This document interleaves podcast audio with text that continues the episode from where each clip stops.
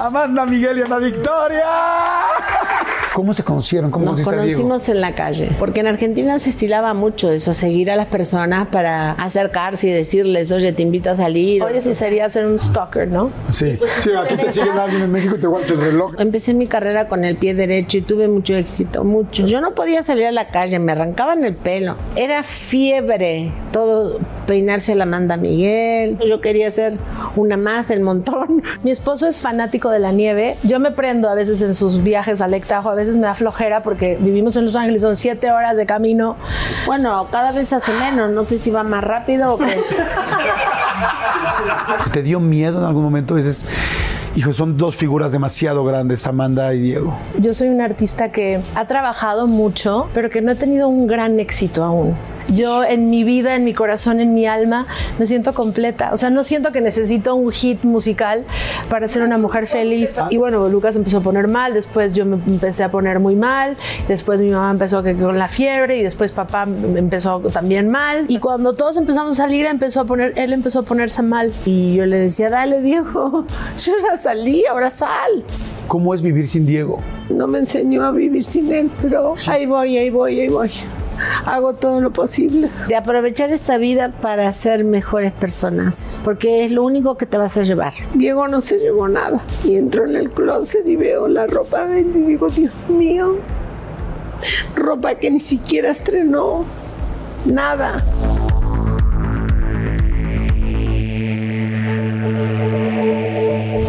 ¡Ay! Es un episodio muy especial, muy, pero muy, pero muy especial, porque he tenido a un artista en singular, he tenido, por supuesto, bueno, ya lo saben, cantantes, este, expresidentes, bueno, en fin, mucha gente, pero, eh, y tenemos tenido grupos también, bandas, pero nunca hemos tenido a una madre y una hija.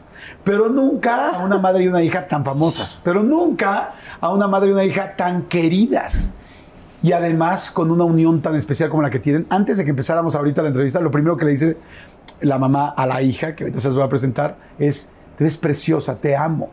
Y eso es algo muy lindo, poderlo escuchar fuera del aire, cuando dos personas se quieren tanto y evidentemente esto habla de una familia que formaron en ese momento, eh, pues los tres.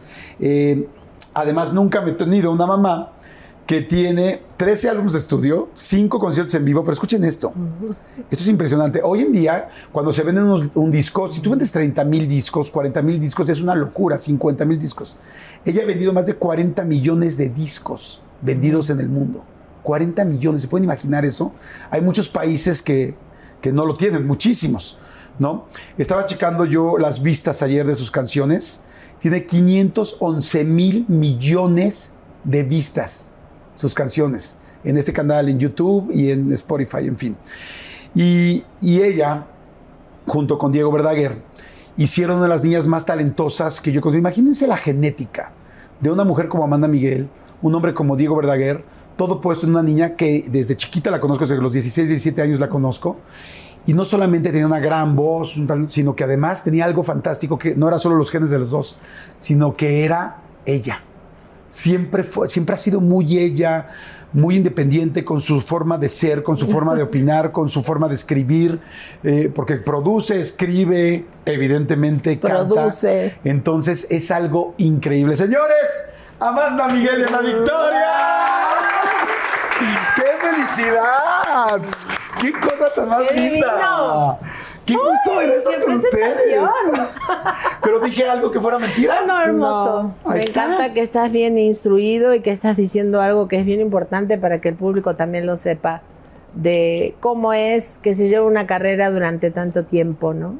Exactamente, tantos años. Tantos años y una carrera sumamente exitosa, la verdad, para mí yo estoy muy agradecida a mi público, porque siempre digo que los artistas dependemos definitivamente de nuestro público, Claro. que es el que te hace y también el que te deja de hacer. Claro, sí, si ya no decide, le caíste por alguna cosa. Y tantos años lográndolo es algo complicado. Yo te, les platico un poco, yo tuve la gran oportunidad, o tengo la gran oportunidad, de ser amigo de esta familia. Primero eh, de Amanda y de Diego, después conocí a Ana. Este, y bueno, tenía muchas ganas de poder platicar porque los quiero mucho, son un ejemplo de mucha resiliencia, de mucho amor, pero también de cómo salir adelante. Yo le decía ahorita a Amanda antes de que empezáramos, dije, tengo tantas ganas de preguntarte tantas cosas, 46 años con una pareja, con una hija así, que además, porque como digo, Ana, yo me sorprendí de- desde que te conocí de chiquita, independiente, echada para adelante, como que no, no, no soy Diego, no soy Amanda. Además, Y eso depende mucho de la educación. Sí, además nunca quería decir ella cuando empezó su carrera y mucho antes que ella era hija nuestra. Y a mí eso se me hace un símbolo de sencillez, de humildad, que siempre admiré en mi hija, la verdad, este, y en todos los seres que lo tienen. El, el ser humilde, el ser sencillo, es algo maravilloso, la verdad. Sí. Y, y es tal cual, como lo dices tú, ella evita ese tema, aunque pues hoy evidentemente es nuestra hija, ¿no? Claro. Y ahorita más que nunca pues se tiene que encargar de todo lo que es de sus papás. Es lo que estaba Y desde viendo. que papá no está, déjame decirte que por una cuestión de, de honrar su memoria, decidí eh, llevar su apellido. Nunca antes lo había hecho. Y un día dije, ¿sabes qué? De ahora en adelante voy a ser Ana Victoria Verdaguer. ¡Eso! ¡Qué ching... Me encanta. Salud Porque por quiero eso. Ana Victoria Bocadoro Verdaguer. Claro. Ah, no, Bocadoro Miguel Verdaguer. Verdaguer. Bocadoro Miguel Verdaguer. Oye, este, ¿qué tomaba Diego? Tequila le encantaba. Ok, síganme un tequila para Diego. Quiero un tequila Sí. aquí solito para Muchas él. Porque él siempre ¿Qué está. tequila tomaba? Él se fue, pero sigue Sí, estando. ¿qué, tomaba, qué, to- qué tequila tomaba? Tomaba herradura, este, Julio, ¿no? Don Julio. encantaba. Yo Sí. también tomo Don Julio. Bueno, Don tomo Julio. todos, pero según el patrocinador, ¿eh? Entonces, don Julio, don Julio. Don Julio, por favor. No, a ver, un Don Julio, por favor, para Diego, que lo quiero aquí. Buenísimo. De las últimas veces que vi a Diego, eh, me lo encontré en un hotel, coincidimos creo que en San Luis Potosí, no me acuerdo en dónde estábamos, en Querétaro, no sé.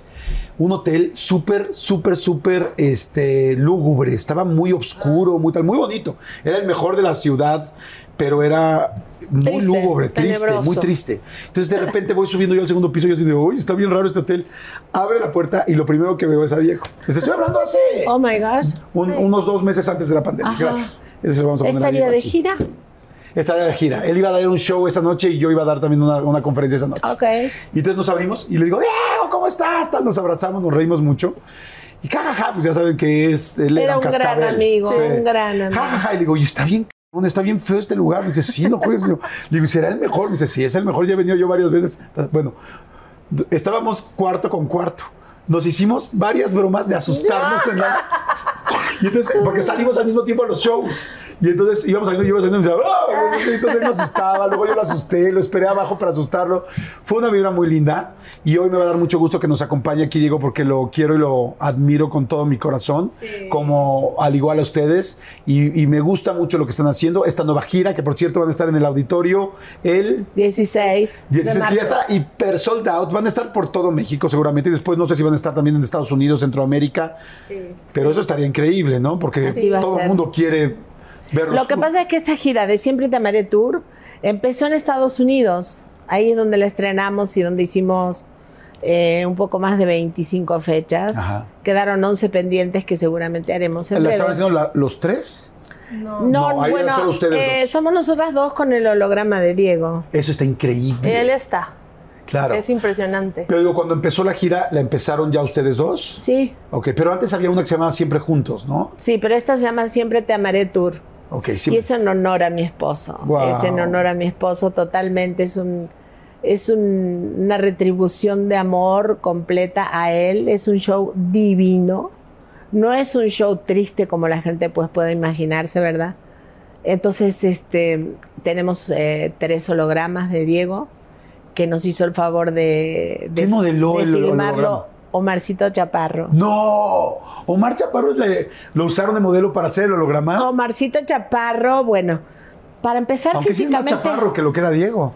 Sí, pero sí. se parece bastante, ¿eh? se parecen bastante ellos. ¿Sí? Sí, sí, sí, parecen hermanos, no sé, algo tienen entre ellos. Wow. Y de hecho la ropa de Diego le quedó perfecta. ¿En serio? Sí. Vaya, y vaya que Diego la última vez que lo vi estaba, pero súper marcadito y todo en su mejor momento. Le dije, oye, estás muy peligroso tú. Bueno, haz de cuenta guapo, que- maestro. Siempre. Haz de cuenta que los pantalones le quedaron un poco largos, pero en general la ropa no la tocamos para nada. ¿eh? Este, entonces sí, la verdad es que fue maravilloso que Omarcito decidiera hacerlo. Nosotros se lo pedimos, por supuesto. Qué lindo, pues. y él este, fue muy, muy amoroso. Él dijo, claro que sí. Entonces en el show tenemos esos hologramas. Que no me quiero imaginar el Este, momento, ¿no? Es muy fuerte. El momento cuando estábamos filmando a Omar también fue muy fuerte porque imagínate eh, mamá ayudándole en toda la caracterización que tomó como tres horas y media. Y, y, yo en ese momento estaba enferma de COVID por segunda vez, entonces no pude estar en el estudio. Y, y nada, yo dirigía desde la pantallita y mamá estaba ayudándole con las letras y, reactuando el concierto, porque realmente Omar tenía que tomar, o sea, el personaje, ¿no? Y yo no podía creer que estaba viendo una actuación de mi papá y estábamos produciendo un holograma y me rompía el alma, o sea, yo decía, no, no, no, es que no. Y de repente lo escuchaba y me decía, brava hija, dale, dale, seguí, seguí, hay que hacer esto, hay que salir hay que salir, no podemos parar, vamos, vamos. Y como que me levantaba y yo decía, ok, ok. Y seguíamos, y Omar hizo un gran trabajo, estamos muy agradecidos. Wow. Pues salud, salud por salud. una vez más Gracias. por Diego, por, por, Omar, no hombre, al contrario. Salud y también. vamos a pasarle increíble. Por todo el trabajo. La verdad, yo no tengo cómo agradecerle a mi hija todo el trabajo que ha hecho. No, no, yo ahorita le estabas diciendo antes de entrar, te amo. Sola no podría haberlo hecho, ¿sabes? No podría haber salido adelante como he salido. Sí, si no hubiera sido por mí. Claro. Quiero, quiero platicar de todo eso, porque sí vamos a platicar de todo eso, vamos a platicar de la carrera de ambas, quiero platicar un poco de su vida, de, desde cómo empezó toda esta carrera de tanto talento que hemos visto. Eh, quiero platicar del nuevo, del nieto, quiero platicar, por supuesto, de Diego, quiero platicar de la fuerza de dos mujeres ayudándose para salir adelante de una situación tan complicada como ahora, pues que perdimos a Diego siendo realmente tan joven. Este, tan joven y tan guapo, y, estaba y, en su mejor momento. Sí, sí, sí, estaba guapísimo. Estaba. Sí, estoy de acuerdo. Si yo lo veía, le decía, no, no, bueno, o sea, estás muy galán. Qué bruto, de hecho, qué yo bruto, nunca lo vi tan galán como esas No, últimas estaba, veces. O estaba sea, en su mejor momento. Y vaya, y vaya que, y que vaya que siempre ha sido un hombre muy guapo, al igual que ustedes. Pero bueno, a todos ustedes los invito, tómense algo con nosotros. La gente se toma con nosotros, nos manda fotos, van a ver, Ay, qué comenten. Nos van a mandar fotos. Hay gente que toma pulque, hay gente que está tomando champán, hay gente que está tomando tequila, hay gente que no toma y toma un café o que toma un té. Pero yo siempre he sentido que las bebidas te acercan. Así es que, bueno, oficialmente vamos a, a arrancar y me da muchísimo gusto tenerlas. Y mi querida Amanda, que donde viviste tu infancia, había letreros de que había ovnis. Hace algunos años en la Patagonia este, había carteles donde decía que si veías avistamientos no te, no te asustaras porque era normalmente normal, pues, que era... Que era común. Y a mí me tocó ver varios ovnis cuando era chica, en la playa, por ejemplo, en el mar. Muchos. ¿Qué veías? Muchas luces, muchas, increíbles, sí. Y también una vez aquí en México, y no lo vi yo sola, en mi casa de México, este, que llamamos a Maussan, por cierto, que es nuestro vecino, para decirle, oye, asómate para que lo veas, corrobora que si es una... Oye, qué increíble ¿será o no será? y tener de vecino a Maussan, ¿no? O sea, nada más oportuno en la vida, ¿no? Maussan es nuestro vecino Maussan. Sí, yo lo sé, Y yo lo sé, yo llamamos conozco tu- para su casa es decirle, oye, preciosa. asómate, porque no lo estamos viendo yo sola, yo no estoy loca. Estaba, estaba yo, el burro primero, ¿verdad? Pero bueno, en ese momento teníamos trabajadores haciendo construcción en casa. Y todos dejaron de trabajar para ver el ovni porque es que era impresionante. También Diego lo vio. Y era un, como un chorizo largo, color mercurio, que cambiaba de forma, se hacía de lo mismo eh, triangular que circular, y de ahí salían cantidad de lucecitas y, y- y volvían y todo. Pero no, no es mentira, es real. Y después eso cambiaba de forma, se volvía a ser alargado, y estuvo mucho rato arriba de nuestra casa. Altísimo, ¿eh? tampoco te creas que tan cerca, así como para gritarles, oye, bajen. No, estaban al- altísimos. Llévenselo, llévense al vecino. Y, y esos mismos fueron avistados en Rusia. Eso mismo. Después yo le llamé a Maussan, que es nuestro amigo, le dije, oye, justo enfrente de la casa pasó esto y esto y esto, y me dijo, eso mismo se ha visto en Rusia, ese mismo día. Wow, sí, sí. pero sabes que me impacta mucho esto que me estás diciendo, porque una cosa es ver luces que podrían confundir con muchas cosas, pero ver una forma, Una forma. geométrica que se cambia, además metálica, ya es algo muy serio. Y Pero no me- solo una forma, sino varias luces, como 10, 12, 15. Luces que salían de ahí. Ajá. Era como una nodriza, según Jaime. Wow. Una, mm, una nave nodriza. Nodriza. Pero ¿sabes qué me impacta muchísimo? Que donde vivías de chiquita, Chubut se llama o cómo se llama? Yo nací en un pueblito muy hermoso que se llama Gaiman. Ajá. Es un pueblito de 2.000 habitantes máximo, máximo. En la Patagonia. Eh, sí, 2.000 habitantes en la Patagonia. Pueblo típico galés. Mis abuelos son eh, fundadores de ese pueblo. Eran fundadores porque ya no viven. Viven en mi corazón. Este, los maternos españoles y catalanes y los eh, paternos sirios y libaneses mi abuelito era como las cárragas de cuenta de México en el pueblo, tenía todo, tenía cine, bar, sodería, mercería, todo tenía mi abuelito. ¿Tu abuelo Isidro? Mi abuelito Isidro, el catalán, y además él cantaba, tenía un bar divino, y cuando él quería cantar me decía, bueno, ¿te vas a quedar? Este, yo le decía, sí, me voy a quedar. Bueno, entonces te vas a quedar sentadita ya en aquel rinconcito y él este, en el bar le decía a toda la gente que estaba mm, tomando. tomando que se fuera, cerraba con una barra de hierro y se ponía a cantar en catalán, porque, porque él cuando era joven era monaguillo. Ok. Wow. Y me decía que yo me podía quedar a escucharlo, que cantaba en catalán, yo no le entendía nada, caminando de un lado del bar hasta el otro y retumbaba su voz así divina y yo decía, wow. ¿Cómo canta mi abuelito? Pero yo era chiquitita. Wow. Y yo creo que ahora de alguna manera le está pasando también a mi nieto, porque él está muy pendiente de, de su abuelita y de su mamá. Y creo que tengo un gran admirador en mi familia, Nunca- que es mi nieto. es mi Nunca es un nuevo nieto, mira, porque te Pero escucha cantar. Se repiten muchas historias en la familia y creo, ahora que te lo estoy contando, es como que me está cayendo el 20 de lo que era mi abuelito para mí. Porque yo supe siempre que iba a cantar. Yo desde los cuatro años sabía que iba a ser cantante y me veía como soy hoy famosa, viajando, siempre así como muy cuidada, como con anteojos y yo me soñaba, yo por eso le digo a la gente que nunca dejen de soñar, nunca hay que trabajar para lograr los sueños, pero que los sueños cuando uno los tiene siempre tiene que hacer que se vuelvan realidad. Claro, Porque sí se vuelven realidad. claro. Wow. Hace falta mucho trabajo. Sí, en medio Pero- de que trabajo, pero hay que tenerlo claro y cimentado hacia dónde vas. Sí, por ¿Qué eso quieres? yo veo al nene tan hermoso, tan chiquitito, que cuando me ve cantar, no sabes qué emoción agarra, ¿eh? Eh, O sea, qué emoción. O sea, ¿tú vas cantando por la casa? Sí, yo canto donde sea. Donde sea yo canto y él me sigue. Eh, lo llevamos a los, a los este, grabaciones, a los ensayos. Luego las cosas que yo tengo grabadas las pongo a veces en la cama cuando yo me voy a dormir, como el otro día, que se me trepó así a caballito arriba de mí y estábamos en la cama las, los tres. Y yo puse la canción y me emocioné tanto que me largué a llorar.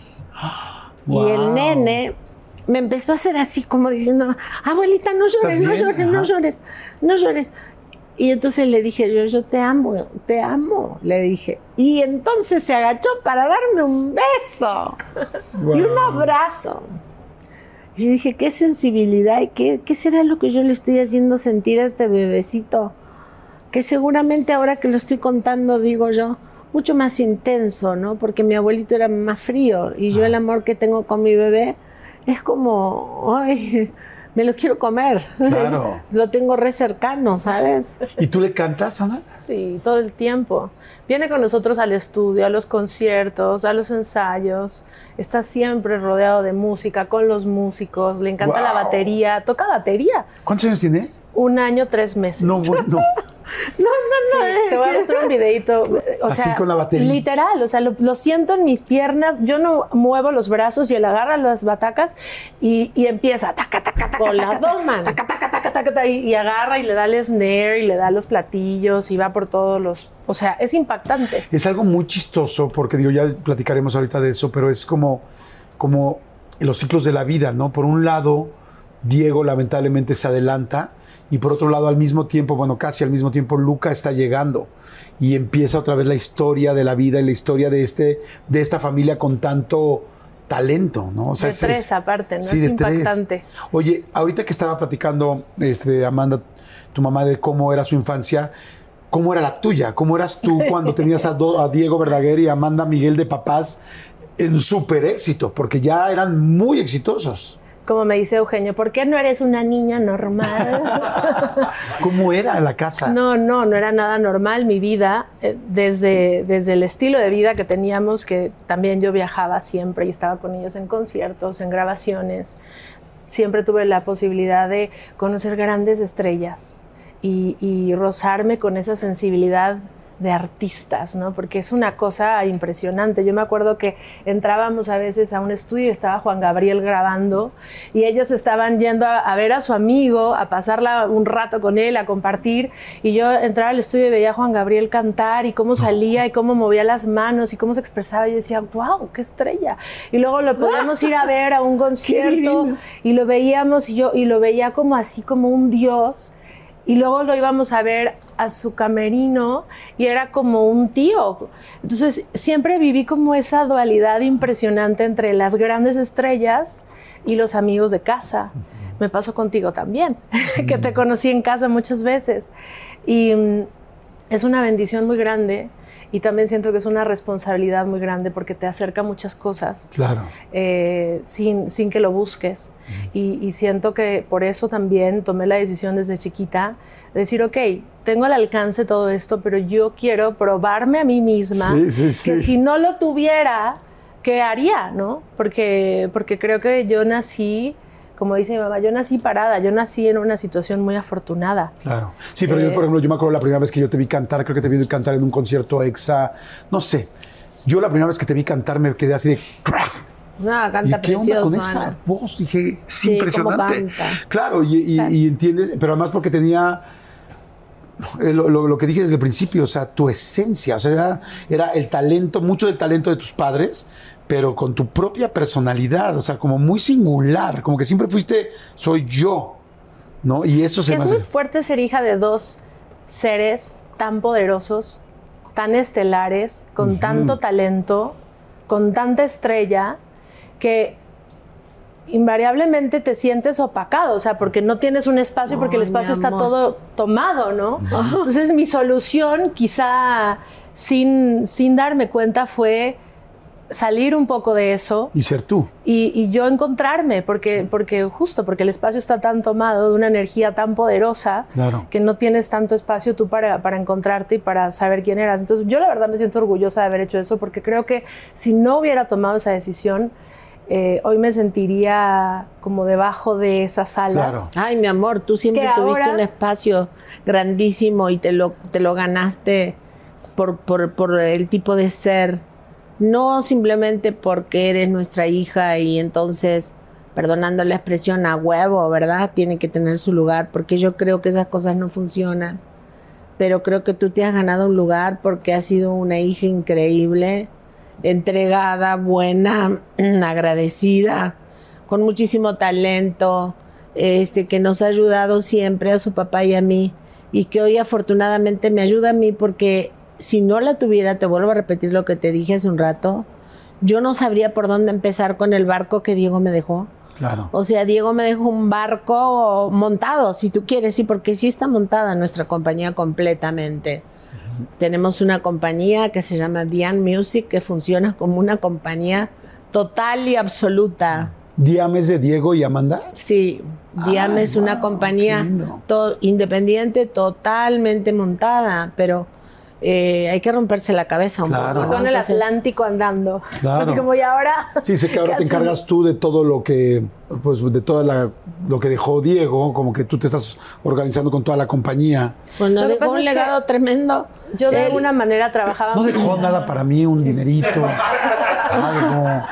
No dejó a cantidad de proyectos que había empezado. Porque Diego era una máquina. Diego era una máquina de proyectos y de cosas que no paraba de ideas, de crear y de crear y de crear, que yo decía, Dios mío, y cuando se fue dejó un montón de cosas avanzadas, pero las dejó. Claro. Y nosotros teníamos la, tenemos la responsabilidad de que todos esos proyectos que Diego dejó salgan a la luz pública. Eh, eh, eh, ¿Es real que hay una canción con Juan Gabriel grabada por los dos que todavía es inédita y que la van a sacar?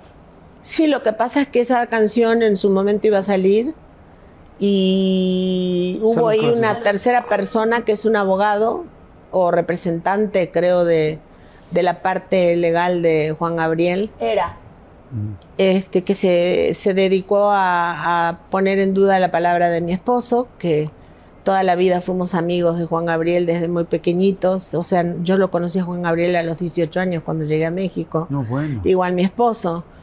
Y siempre nos juntábamos para diferentes eh, cosas, para festejar, para compartir fiestas y todo lo demás. Siempre fuimos muy amigos, muy cercanos.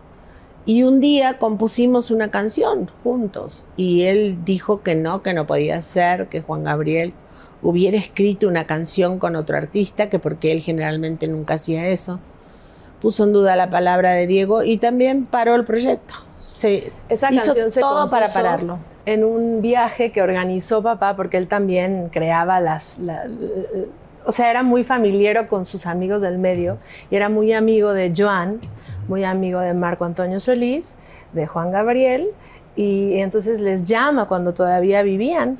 eh, a Juan Gabriel y le dice, Juan Gabriel, queremos ir a verte a um, Alberto, queremos ir a verte a Cancún. Yo me acuerdo de las llamadas, estaba él orquestando todo esto, ¿no? Y, y me voy a llevar a Marco y me voy a llevar a, a- a Joan. Y Juan Gabriel le decía, no, no, ¿cómo crees? No sé qué, ¿tú crees que van a venir? ¿Tú crees que él va a venir? Si nunca viene, no sé qué. Y así andaban. Y le hablaba a Joan y Joan le decía, ay, pero ¿tú crees que Juan Gabriel me vaya a querer ver? No vaya a ser que... Y Marco decía, ¿y qué onda? ¿Pongo yo el avión o qué? Y así iban y venían. Ay, y finalmente se encontraron. Y por ahí vas a encontrar una foto donde están ellos, y ese es el momento, un, un día más, un día menos, en el que compusieron esa canción. Eh, y fue la última vez que se juntaron todos. Ese viaje fue para juntar las, los corazones de estos seres, eh, porque ya sabíamos, ¿verdad?, que no estaban tan, tan sanos como quisiéramos, ¿no? Sobre todo Joan estaba bastante, pues, avanzado en sus cosas y, y, y era un momento propicio para que de alguna manera las almas que se quieren se junten, ¿verdad?, para pasarla bien. Claro. Y entonces este, en ese viaje fue Cristi, la esposa de Marco Antonio, eh, Joan, Juan Gabriel. No Marco fui yo por, Antonio. por güey, porque me invitaron y no fui. No, pero estaba fantástico. Lo pasamos divino, pero en ese, en ese viaje nada más era convivir, pasarla bien. Ok. Y, ¿Siempre supiste, Amanda, que querías dedicarte a esto? sí, desde los cuatro años. ¿Tomabas Yo empecé a de estudiar algo? piano antes que ir a la escuela. ¿En serio? ¿Clases de piano antes de ir a la escuela? Sí, ¿Es sí. cierto que tienes un piano en cada una de tus casas? O... Sí, sí, sí, sí, me encanta el piano.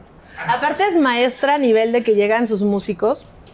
Ella está sentada escuchando a la banda tocar y de repente le dice, perdón, perdón, maestro, esa nota que está tocando está mal. Y el maestro le dice, no, no, no, sí, sí maestra, lee, no, no, no, no, no, Ese, eso está mal, eso no puede ser un sí, eso tiene que ser un do. Y entonces el maestro empieza a hacer y dice, ay, perdón, maestra, perdone, maestra, está usted correcta. Así, o sea, es de oído impactante, Wow. es impactante. O sea, antes de ir a la escuela empezaste a tomar clases de piano. Siempre quise mm, ser artista, músico. Em, me amo la música. Me imagino que no, no es posible vivir sin la música. Y me encontré con mi alma gemela que también era ya artista cuando era joven. Lo conocí en Buenos Aires. ¿Cómo se conocieron? ¿Cómo Nos Diego? conocimos en la calle. ¿En la calle? Él ya era famoso, ¿no? Él ya era famoso, yo no me estaba, yo no estaba conociendo un, un, este desconocido, ¿verdad? Yo, yo me crucé con Diego, yo no lo conocía físicamente, pero mi prima sí lo conoció. Ajá. Y mi prima dijo, este es Diego Verdaguer. ¿Pero dónde lo vieron? ¿Dónde estaban caminando? Yo salía de un restaurante con mi prima y mi hermana y él pasaba en un carro. E- Ellos estaban cruzando una calle Ajá. y papá estaba parado en el alto esperando a que la gente cruzara y cruzó mamá, En Buenos su prima Aires. y su hermano. Ajá. Pero él dice que cuando me vio, bueno, tocó el claxon y nos empezó a seguir. Tocó el claxon y nos empezó a seguir. ¿Ya tenías el pelo largo? No lo tenía como ahora, pero de mi color. Ok. Y era obviamente muy flaquita, súper flaquita, toda la vida fui muy flaquita. Y nos empezó a seguir por un momento, él se fue, dio la vuelta a, a la manzana porque ya pues él no podía ir para donde íbamos nosotros, para agarrar la mano. Nos perdió un ratito, nos siguió buscando, buscando, buscando. Ah, Al sí. final nos encontró y salió mi hermana, que era bastante atrevida, mi hermana Mónica, que, que en paz descanse, Pero que que la los perdí. encontró y les hacía así, iba fuera del coche o qué, así como.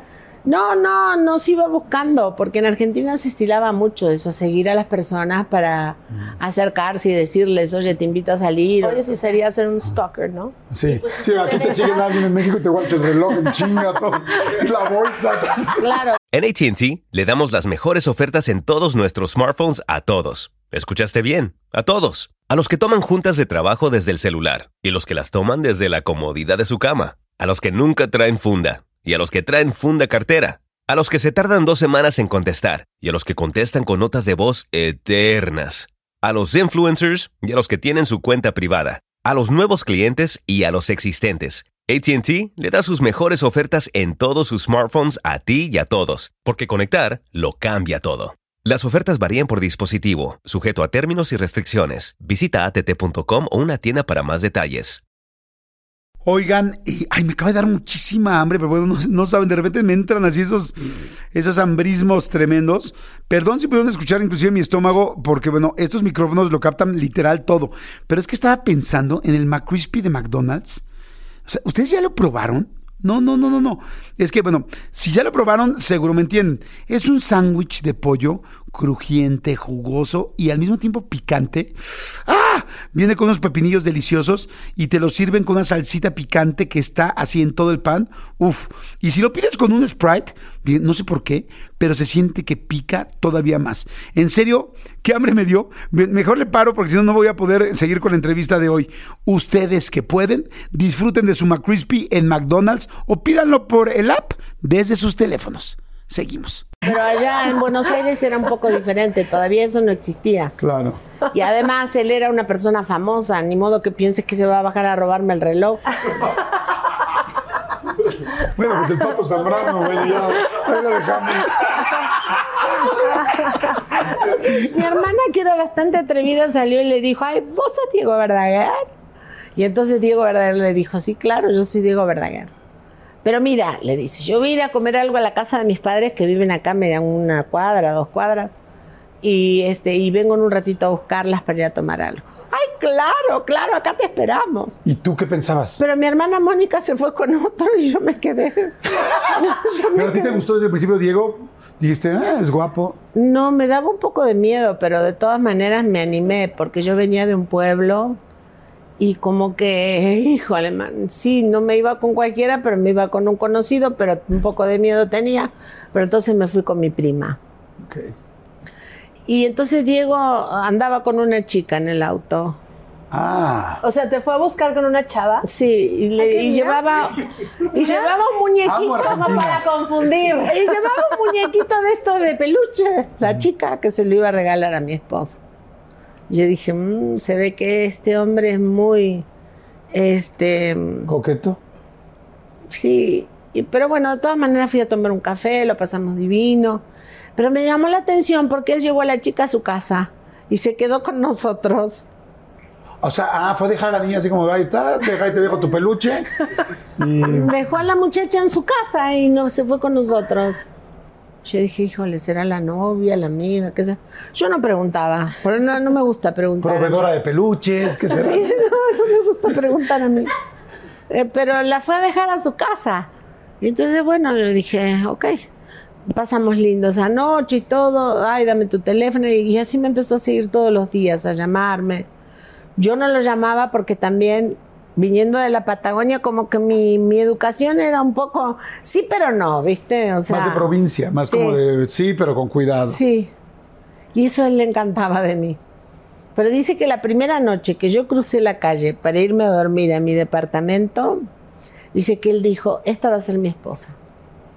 Yo no me di cuenta.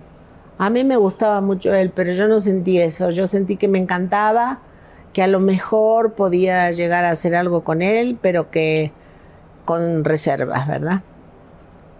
Pero él empezó todos los días a buscarme. Papá, Y me encantaba que me buscara. Yo estaba esperando que sonara el teléfono. Pero yo no lo quería llamar. Sí, estás esperando entonces a que llamara y vas a decir algo, Ana. No, iba a decir que él cuando se pone algo, él se ponía algo y lo lograba. O sea, él, era un, creador incansable y, siempre tuvo muy claras sus metas. Y siempre fue un hombre muy tierno y muy con, un sueño muy grande del amor en familia, que siempre lo sembró en nosotros. Entonces yo cuando le escucho a ella contar la historia, eh, como que me meto en el universo de papá y lo entiendo. O sea, entiendo esa sensación que tuvo de decir, aquí voy a poner todo y lo voy a lograr y vamos a crear algo grande. Ok. Y ahora que, la- o sea, que al pasar de los años, de más de 40 años que estuvieron juntos, es como que dices, Ya wow, llevamos ¿no? 48 y vamos a cumplir 48 Wow. juntos este año. Wow. Siempre le, le, le- le decías papá, o sea, siempre decía, se le Pa, des- pa. pa. ¿Quién era más regañón? Mi mamá. Lo que Ella pasa es que yo en la educación soy bastante firme. ¿eh? No, sí me imagino. Y también así- soy igual con el, mi nietito, porque sí lo amo, lo quiero y todo, pero cuando veo que está de caprichosito, no, no, no, no, no. eh, en mi familia la educación era como muy estricta, ¿sabes? Muy. Mi mamá era un sargento. Yo la amo y que descanse mi mamita dorada porque me formó y me hizo muy como lo que está bien, ok, lo que no está bien, no. Ok. Eh, y también yo y soy lo que soy también por mi mamita, porque Claro. papá viajaba tanto y mamá me hacía estudiar el piano con reloj. O sea, yo dejaba de estudiar el piano, por ejemplo, 5 o 10 minutos, ella se fijaba 5 o 10 minutos, me los agregaba a la hora que tenía que estudiar. Ella, ella era un sargento exigente.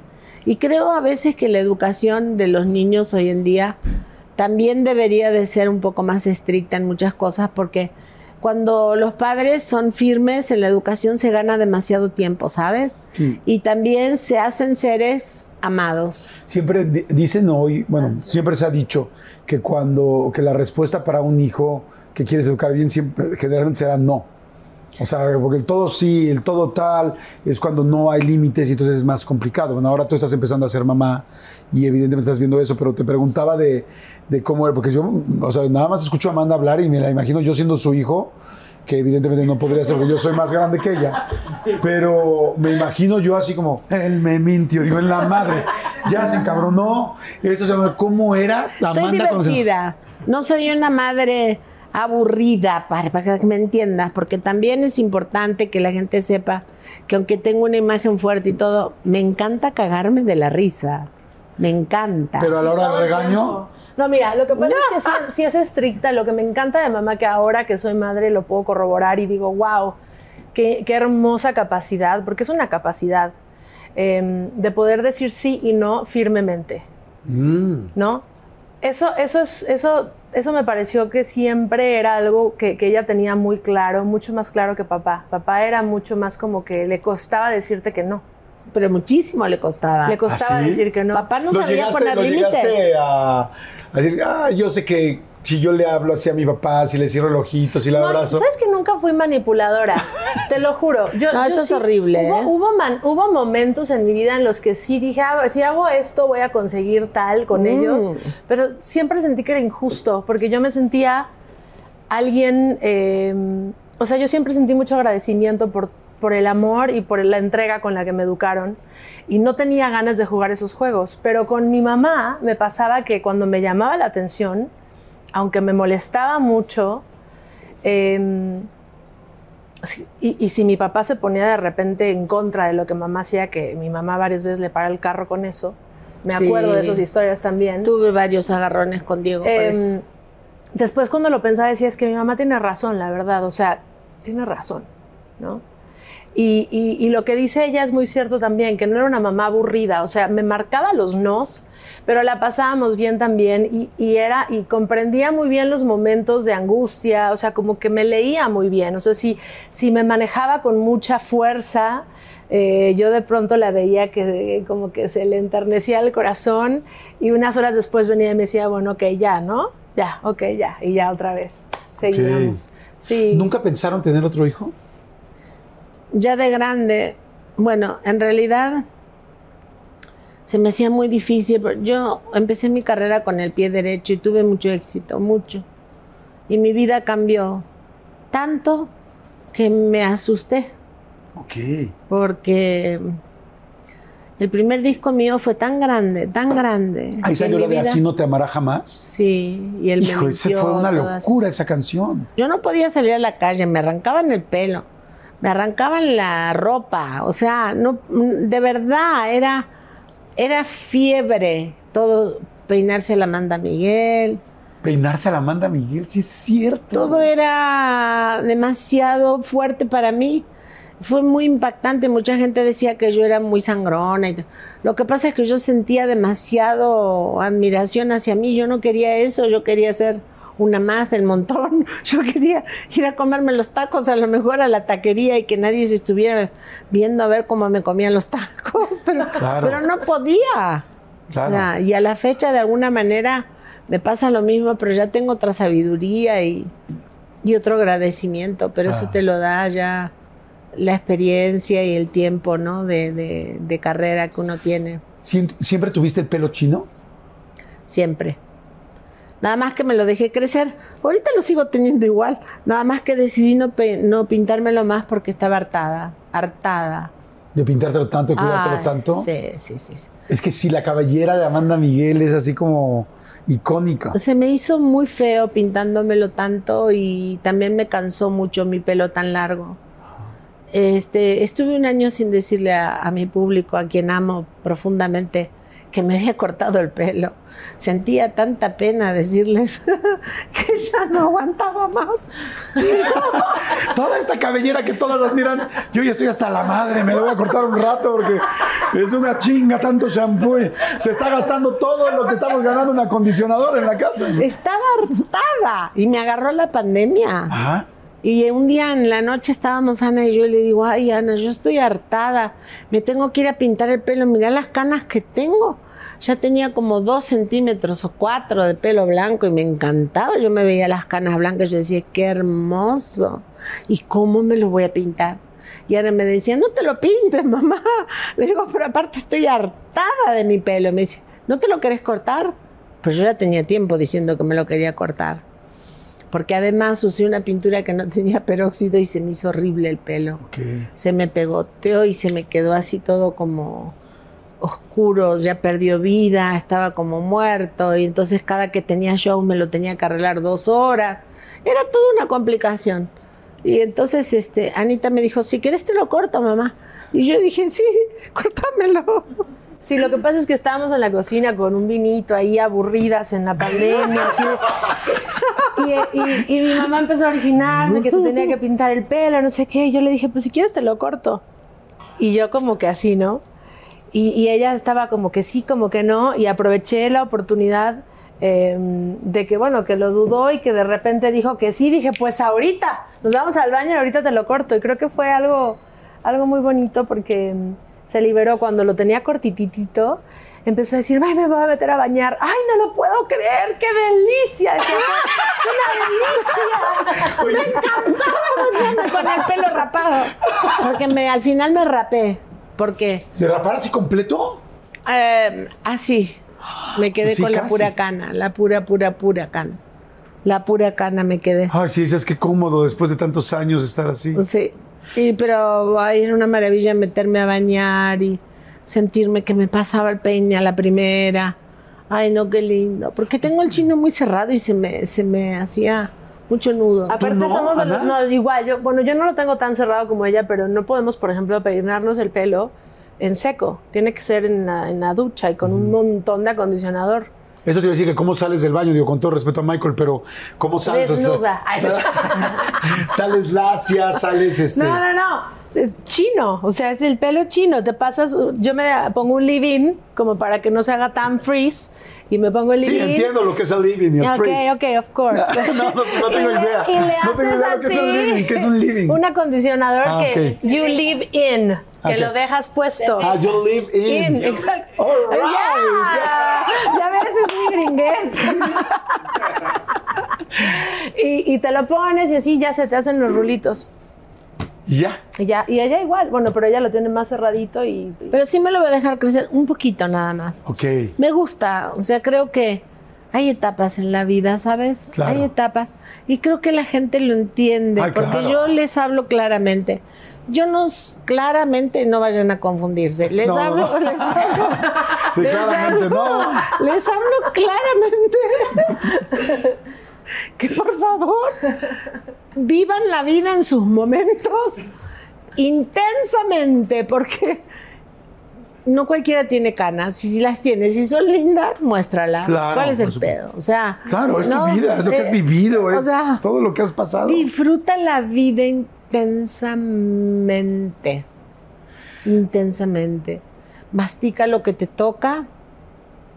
A mí me tocó cañón. Nunca me imaginé quedarme sin mi esposo. Yo jamás me imaginé quedarme viuda. Me quedé viuda y digo, bueno, pues, ¿qué hago? Más que aceptar, no te queda otra, vivirlo intensamente, compartirlo con los seres que amo, que todos lo extrañan, todos lo extrañan tanto, porque dejó una estela de amor, tremenda la estela de amor que dejó. Sí. Todos los amigos, todos lo extrañan. Todos me dicen, ay, cómo extraño que Diego no me hable, me dice esto y aquello, qué lindo que eres. Pasó ese momento. Como dices, hay que irnos adaptando a la vida, fluir. Eh, bueno, todo el mundo hemos escuchado esta frase, que lo único constante es el cambio y nunca sabemos qué va a pasar, entonces hay que aprovechar el presente, sea un esposo, sea no, sea un nuevo bebé, sea Un no, hijo. sea un matrimonio, sea no, sea unas canas, sea un pelo negro gigante. El momento es lo que importa. Vamos a hacer rápido un break, vamos a hacer un refill para todo el mundo. Este, nos estás, ah, no, tú vas muy bien. Yo muy bien. No, tú eres la que nos estás fichando. Yo voy con todo. Mira, la más chiquita nos está fichando, Amanda. A mí no me estés mío. controlando, ¿eh? Mira. No, no. yo ya- No, yo voy bien, yo voy bastante bien. Salud. Oigan, bueno, a todos ustedes, salud. Si les está gustando, por favor, denle like, eso nos ayuda muchísimo. Suscríbanse al canal. Gracias, que ya somos la entrevista número uno en español, en línea, y eso lo agradecemos muchísimo. Salud, Salud por corazón. eso. Salud, salud, muchas gracias. Y guau, bueno, entre más las oigo hablar, más me muero de ganas de ver el show juntas. O sea, no, no, no, no. Seguramente va a estar por su ciudad, estén muy pendientes. Vamos rápido, un refill. Si están ustedes lavando, haciendo qué hacer, este, escuchándonos, manejando, haciendo un diseño, trabajando, nos están, sigan, ahorita seguimos y seguimos platicando para que las conozcan todavía mucho mejor. Regresamos. ¡Salud! Salud. ¡Qué rico! ¡Qué rico estamos pasando! Gracias a la gente del Hotel Brick de aquí de la colonia Roma, que está precioso. Muchísimas gracias siempre por ser nuestros anfitriones.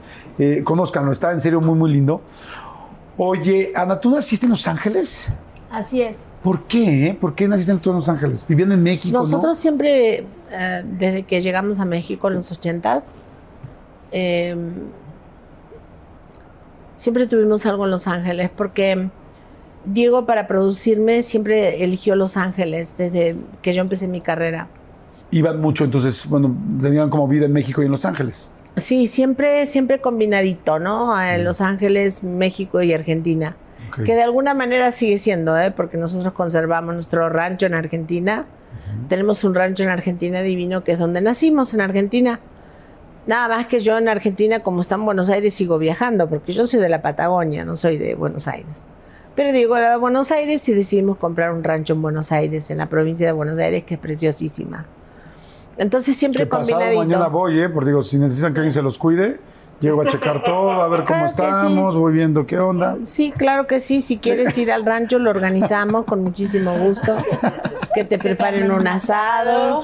¡Wow! Que ¡Qué te preparen la caballa, Oye, que un vayas a asado, montar. está increíble, muy bien. Si quieres, te gusta montar, también podemos preparar que te lleven a dar un paseo. en sulkis. Pues sí se los tomo, fíjate. Sí se los tomo, ¿para qué me hago tonto? Sí se los tomo. Es un, un lugar paradisíaco. Wow, Yo no lindo. tengo lujos, pero tenemos, no tenemos lujos, ¿verdad? Sí, los árboles. Pero tenemos. Ay, qué bonita respuesta. Sí. Tenemos una vegetación, bueno, bueno, bueno. Yo soy una enamorada de eso y Diego también. A nosotros toda la vida fuimos ecologistas, mi esposo y yo. Toda la vida hemos amado los árboles, la naturaleza, el, el- el poder darnos cuenta que vivimos en un lugar tan hermoso, Claro. que no es justo que tiremos basura, que no Claro. es justo que contaminemos, que no es justo que tiremos más de lo que no hace falta tirar o que tiremos la basura toda mezclada y cosas así, porque realmente vivimos en un paraíso. Claro, ¿no? por supuesto.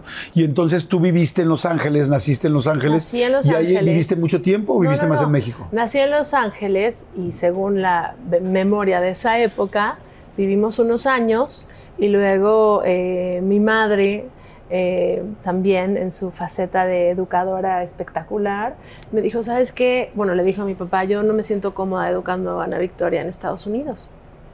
Entonces nos mudamos ahí en esa época un montón de tiempo a México y aquí vivimos años. Yo quedé Eh, aterrada de la educación en Estados Unidos y de alguna manera hoy en día sigo igual. Discúlpenme si no piensan igual. Pero la verdad es que las, las costumbres latinas para mí este, eh, es muchísimo mejor. Claro. Eh, me gusta más eh, convivir con la gente latina porque tenemos un corazón más tierno Es cierto. y, y somos más tiernos en general para todas las situaciones, desde los hospitales, los doctores, la atención más privada, más, más amistosa, este, y el americano en general, pues no tiene eso, no tiene la, la dulzura y la ternura Sí, del esa latino. cercanía de familia. ¿Por qué te quedaste Sí lo en tienen, México? pero toma tiempo que llegues a ese punto. Ok. Yo que estoy casada con un americano, te puedo- te- les confirmo que, que existe eso, pero por educación hay una distancia, hay una frialdad natural que una vez que la pasas son una ternura, pero no es un recibimiento inmediato, Tienes que caluroso pasar esa y línea. afectuoso, sí. Sí, son bastante para fríos nosotros que estamos principio. acostumbrados al cariño, al abrazo, al tacto, eh, sí como que te saca de onda al principio, Claro. ¿no? Claro, al principio es un poco más, Mm. más, sí, más, más árido. Entonces, cuando Anita era chiquita, este, yo decidí regresarme a México. Ok. Tuvimos a Ana Victoria allá. De hecho, Ana Victoria también es mexicana porque su madrina es, eh, era Lola Beltrán. Ay, nada más, ¿no? Nada más ni, ni nada. ¡Wow! Nada más ni nada Mi, menos. madre, mi padrino ni me llama. Ya ni me Lola- acuerdo bien ni cómo se llama. Lola Beltrán, este, a quien admiré toda la vida y la sigo admirando porque era un ser divino. Este también compró una casa al lado de nosotros en, Ok. en Desierto de los Leones. Pero además de todas esas cosas, el amor que nos teníamos y la admiración mutua, yo aprendí a cantar las rancheras con ella. Tú ella- hiciste un ella me disco enseñó. completo, hiciste una tipo de época de rancheras. Ella me enseñó a cantar rancheras. ¡Wow! Este, y Lola quería que Ana Victoria fuera mexicana. Entonces también es mexicana, mucho orgullo, mucho orgullo. Es mexicana Ana Victoria. Aquí se crió, aquí se hizo y adora México. Y así lo quise siempre yo porque la educación que ella recibió ha sido de los Wow. mexicanos y la convivencia de los mexicanos. Porque, porque así lo decidí yo de alguna manera con, con Diego. A Diego le dije, nos vamos porque nos vamos. ¿Por qué se quedaron en México? Ustedes, o sea, Diego y tú se conocen en Argentina. Sí. Él ya era muy famoso. Tú, evidentemente, tenías la voz, tenías todo, pero todavía no eras famosa. Él te empezó a producir cuando llegas a, a México. ¿Por qué se quedaron en México? Yo empecé mi carrera en México, pero yo fui la culpable de venirnos para acá. A ver, cuéntame, ¿por qué? ¿Qué viste? ¿Qué fue lo primero que conociste de México cuando llegaste? ¿A dónde te llevaron? Ay, Dios mío, me llevaron a Acapulco, ahí nos quedamos 15 días, Diego y yo, viviendo en el hotel, que apenas en- estrenaban en el Intercontinental. Ok. Y volaban en el sexto piso los voladores de Papantla. yo no lo podía creer. O sea, yo, olvídate, yo de la Patagonia, de un pueblo por allá perdido, sí divino y todo lo que tú quieras, pero jamás con una cultura como México.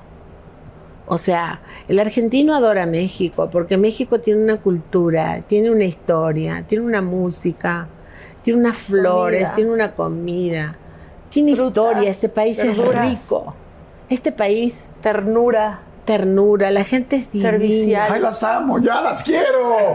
Las quiero más, ya las que quería, pero las quiero cierto. más. Qué lindo, es cierto. ¿Sabes qué pasa? Que a veces a los mexicanos se nos olvida todo lo lindo que tenemos porque Qué a veces se opacan de otras cosas. Pero qué lindo que ustedes llevan tanto tiempo aquí, que vivieron aquí. ¿Tú también te hiciste mexicana? ¿También te Yo nacionalizaste soy mexicana a pura honra. Yo adoro México.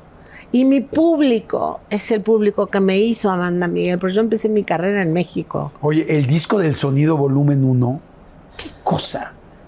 ¿Qué cosa? O sea, ¿qué, te- qué, qué canciones tenía? ¿Él me mintió? Así no te amará jamás, mi buen corazón, siempre te amaré. Hagamos un trato. No Eh, manches, la- es que es mi vida, o sea, es, Sí, bueno, todo, o sea, bueno. es toda mi...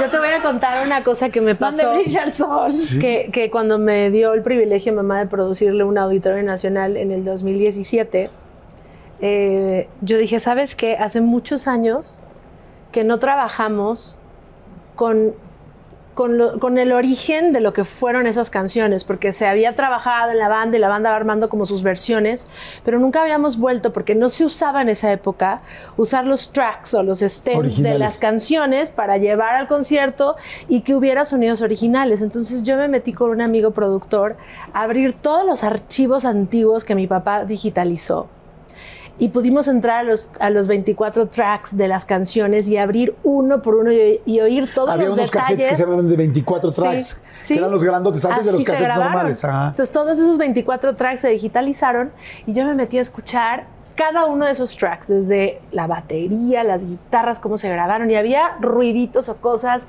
De repente se alcanzaba a escuchar a mi papá atrás diciendo, dirigiendo algo, porque pues era diferente, ¿no? No podías limpiar los tracks como los limpias ahora.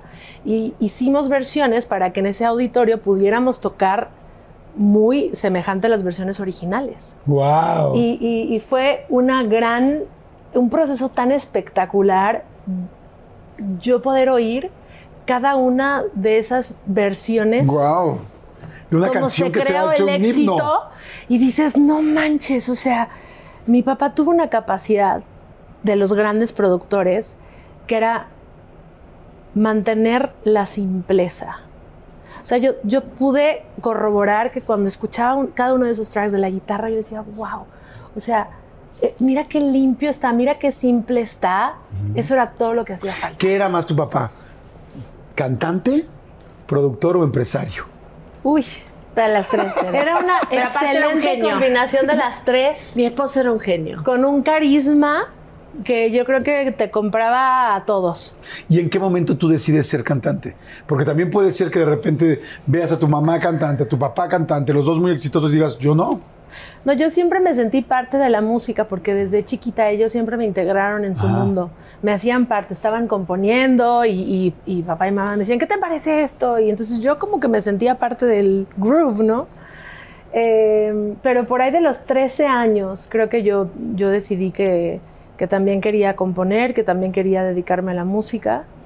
Y recuerdo que, que mis papás estaban muy ilusionados. Mi papá empezó a producirme canciones y empezamos a componer juntos. Y mi mamá empezó a decir, bueno, a lo mejor y buscamos a tal y cual manager. Y empezaron a darse las cosas. Y así fue como empecé esta carrera también. ¿Te dio miedo en algún momento? Dices, hijo, son dos figuras demasiado grandes, Amanda y Diego. Sí, claro que da miedo, por supuesto. Pero más que miedo a la comparación que siempre supe que existiría y existirá siempre, porque aparte yo, yo soy una artista que ha trabajado mucho, pero que no he tenido un gran éxito aún. ¿Sabes? Siento que tengo un, un- un gran reconocimiento de mi público, un gran amor, un gran apoyo, que tengo canciones reconocidas, que tengo buenos conciertos y demás, pero no he tenido el hit. ¿no? El hit ese momento en mi vida no ha llegado. Entonces es, es, es difícil porque cuando no tienes un momento que, que detona, siempre existen las comparaciones. Claro. Y bueno, esa es mi vida y estoy feliz por lo que es y, y- y no te voy a decir que no est- estoy buscando ese éxito Claro. porque me Algún- encanta la música y seguiré buscando, pero tampoco es algo que sienta que necesito tener porque me siento una mujer sumamente exitosa. Yo en mi vida, en mi corazón, en mi alma, me siento completa. O sea, no siento que necesito un hit musical para No ser una un mujer feliz. Ana, Ana, te voy a decir algo. Ana es un Si ya te admiraba, o sea, con estos 30 segundos de lo que acabo de decir, te admiro mucho más. Ay, qué mucho más. hija. Más, mira, Mira, fíjate lo que voy a hacer. mejor- Voy a agarrar la copa de tu papá, porque tu papá en este momento acaba de decir, esa es mi hija, Mi chingada madre. mi esposo, Brava, me decía. Brava te decía, wow. Qué cosa tan más linda acabas de decir y más inteligente y más madura. Qué Mi cosa- esposo me hizo el regalo más hermoso que, que yo pude tener. Claro. No, no, no, es una locura lo que han hecho juntos. Sí. ¿Y sabes qué pensaba ahorita que decías de los 47, casi 48 años? Decía que mucha gente nos hemos casado y cuando te, le- te leen la epístola, cuando te estás casando, te dicen en las buenas y en las malas, eh, en la vida y hasta la muerte. Y ustedes realmente lo llevaron. Sí. Ten corazón. ¿Cómo es vivir sin Diego? Pues no me enseñó a vivir sin él, pero tengo que aprender. Es como todo. Hay que aprender. Ni modo. Ahí voy, ahí voy, ahí voy. Hago todo lo posible. ¿Lo sientes cerca? Todo el tiempo. Eso es lo que más me encanta de él. Que no me deja sola. Él está, él está. Te digo que él se fue, pero no se fue. Y me da fuerza para seguir. Así es la vida. Es lo que me tocó y yo tengo que ser fuerte por mi hija, ser fuerte por mi nieto, ser fuerte por lo que me dejó, por seguir adelante con la música que él creó y por todos sus sueños que dejó este, inconclusos y que tengo que terminar porque me siento en la obligación de cumplir todo lo que él me dejó escrito y no escrito y que me ha comentado quiero que hagas esto y que hagas aquello y quiero y siento obligaciones de cumplir sus sueños.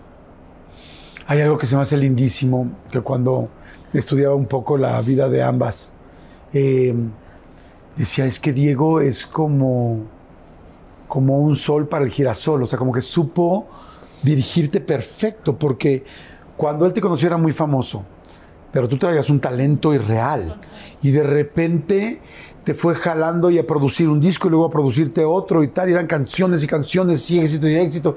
Y Amanda Miguel, y digo, Diego, por supuesto, también tiene una carrera fuertísima. Pero lo que me sorprende y me hace muy lindo cuando una pareja puede potenciar a otra a ese nivel. Él era cero egoísta. La final del food o las mejores alteraciones. Tu primera cita o tus primeras herramientas para instalar frenos ver la temporada completa del nuevo show o videos de cómo reparar autos. Bueno, cuando eres fanático de los autos, la opción es obvia, súper obvia. Fíjense, con más de 122 millones de piezas para consentir a tu carro favorito, puedes asegurar que tu carro siempre funcione perfectamente bien. Juegos de frenos, turbocargadores, luces LED, juegos de escapes, defensas, racks para el techo motores. Ya sea que te guste la velocidad, la potencia o el estilo, eBay Motors tiene todo necesario para tu carro favorito. Además, a estos precios, quemas llantas y no dinero. Y con Guaranteed Fit de eBay, te aseguras que la pieza le quede perfectamente a tu carro a la primera, o si no, se te devuelve tu dinero. Mantén vivo ese espíritu de ride or die en ebaymotors.com. Eso era un gran don de papá. Era cero egoísta y era sumamente tierno. Y él siempre potencializó y engrandeció a su mujer. Sí. O sea, yo ver a un padre que, que, siempre le daba un lugar a su mujer de una manera que yo decía, wow, o sea, era pro increíble papá. O sea, era una ternura. Era una ternura, puso la vara muy alta, ¿no? De hecho, mis problemas con mi esposo son por eso. Porque digo, no manches, o sea, mi papá era una cosa seria. O sea, la manera en la que él impulsaba y empujaba y engrandecía a su pareja era impactante, era impactante. O sea, de hecho, a mí me enorgullece mucho que mamá hable como habla de papá hoy, porque es una prueba más del gran amor que se tenían. O sea, que no realmente no, no era eh, un tema de, de cámaras, ¿no? No era un tema de éxito porque tuvieron canciones juntos y siguieron juntos. Era un tema porque realmente se amaban y se admiraban y se apoyaban y pasaron por muchas cosas que yo fui la primera testigo de todas ellas. Y es impactante cómo sobresalían los problemas de la vida. O sea, hoy en día estamos muy acostumbrados a desperdiciar. Y en el amor también.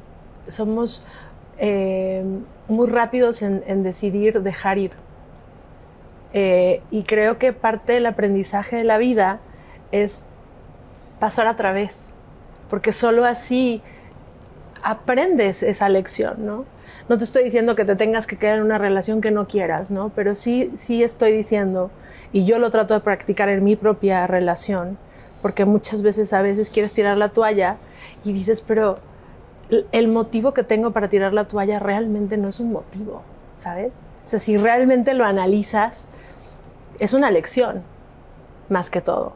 Y ellos, Y ellos me, me enseñaron. La lección siempre es de dos. Claro.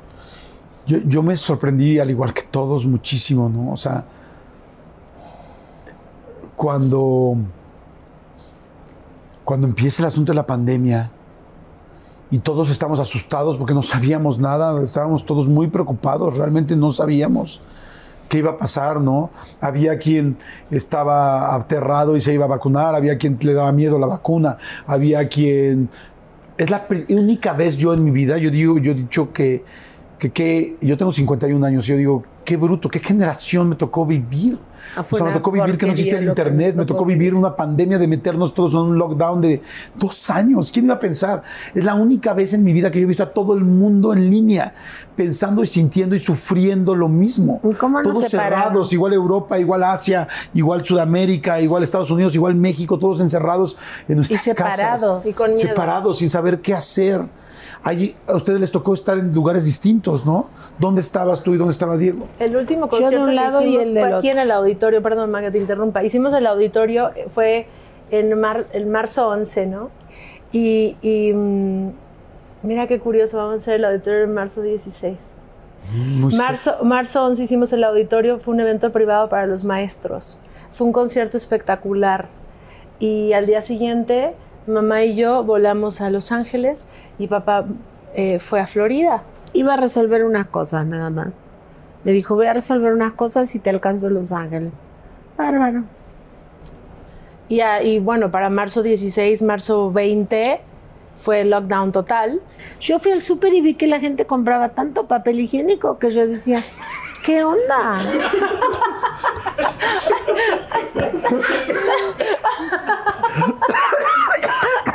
Se van a descomponer del Ay, es que me acordé, me acordé que todo el mundo compraba papel de baño y era para qué chingados. O sea, ¿para qué compramos el papel de baño? Pero Todo- ¿Qué vamos? La pandemia va a hacer que caguemos más. Sí, pero la puta madre, decía yo, pero ¿para qué mierda compran tanto papel higiénico? ¿Para qué tanto papel higiénico? Yo no, yo no, yo no sabía porque no estaba ni enterada. Yo para empezar no veo, no veo televisión. No. Y estaba en el súper comprando cosas para, porque recién llegaba de viaje y no tenía nada en la casa. Y se había hecho una cola impresionante en el súper. Y todos llevaban papel higiénico.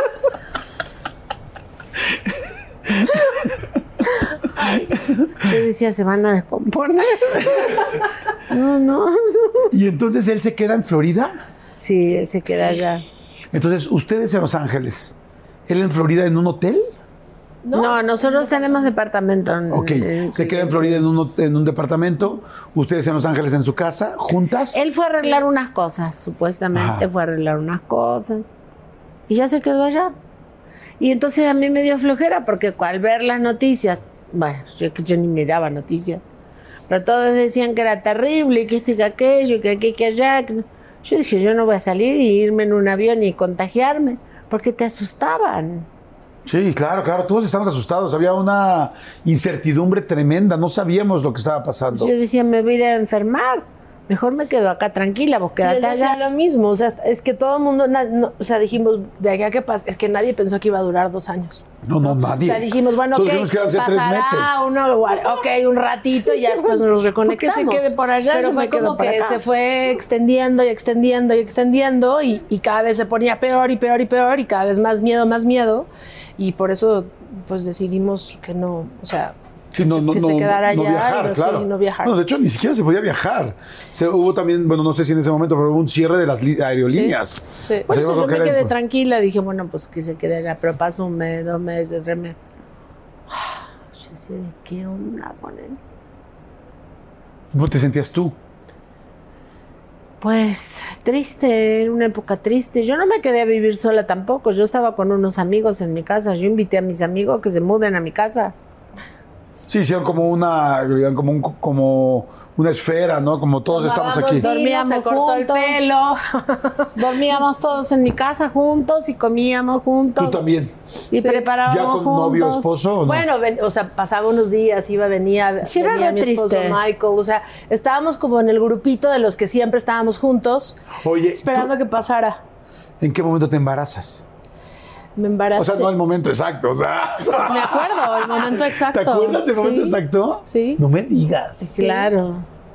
Fue en O sea, te- tú sentiste, estoy, me embaracé Fue en Lake ahorita. Tahoe en enero. Del ¿Fueron a 21. esquiar o qué? Sí. Mi esposo es fanático de la nieve, de esquí, del snowboard, de todos los deportes extremos. Le encanta jugar al hockey, le encanta todo eso. Y siempre que hay nieve, quiere ir a Lake Tahoe. Entonces, bueno, yo me prendo a veces en sus viajes a Lake Tahoe, a veces me da flojera porque vivimos en Los Ángeles, son siete horas de camino. Bueno, cada vez hace menos. No sé si va más rápido o qué.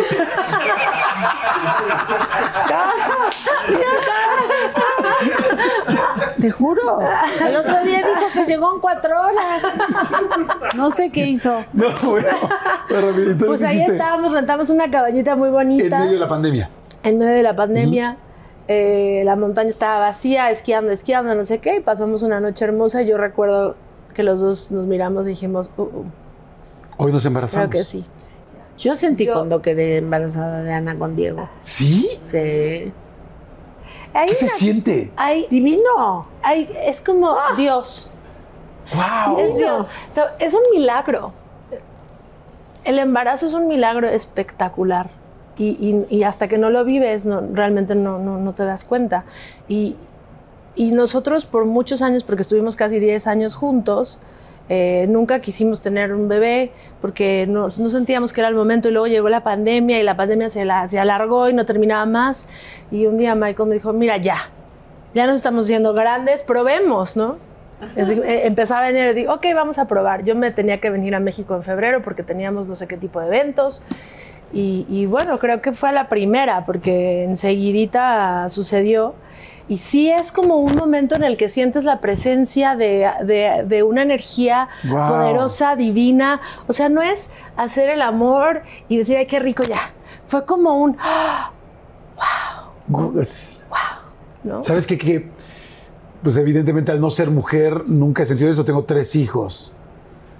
Y, y- y, pues no, creo que esa es una sensibilidad de mujer. O sea, ambas me lo están diciendo. ¿Tú también sentiste así con Ana? Sí, cómo no. Nosotros supimos cuando quedamos, bueno, cuando quedamos embarazados. Cuando, cuando yo quedé embarazada, yo sé dónde, cómo, a la hora, el momento, todo. ¡Wow! Y además, hay algo que te admiro muchísimo, entre muchas cosas, a, la- a ambas. Pero algo que te admiro mucho es que tenías una carrera impactante, imparable. Y en el momento que nace Ana, decides parar todo para poderla criar. Gracias. Sí, yo decía, bueno, yo logré todo tan jovencita. Yo tenía 24 años cuando ya tenía, ya había tocado el cielo con las manos. Y yo decía, esto es todo en la vida. O sea, sí, ser famosa, tener éxito, ser quien soy. todo. Pero esto es todo en la vida. Porque si esto es todo en la vida, qué aburrido. O sea, ya lo conseguí. Y to- todavía me falta un montón de tiempo. Yo quiero algo más. Yo, yo, yo, yo quería mi vida interior, fortalecerla, porque creo que al final y al cabo es lo único que llevamos en la vida. Nuestra vida interior es lo único que nos vamos a llevar.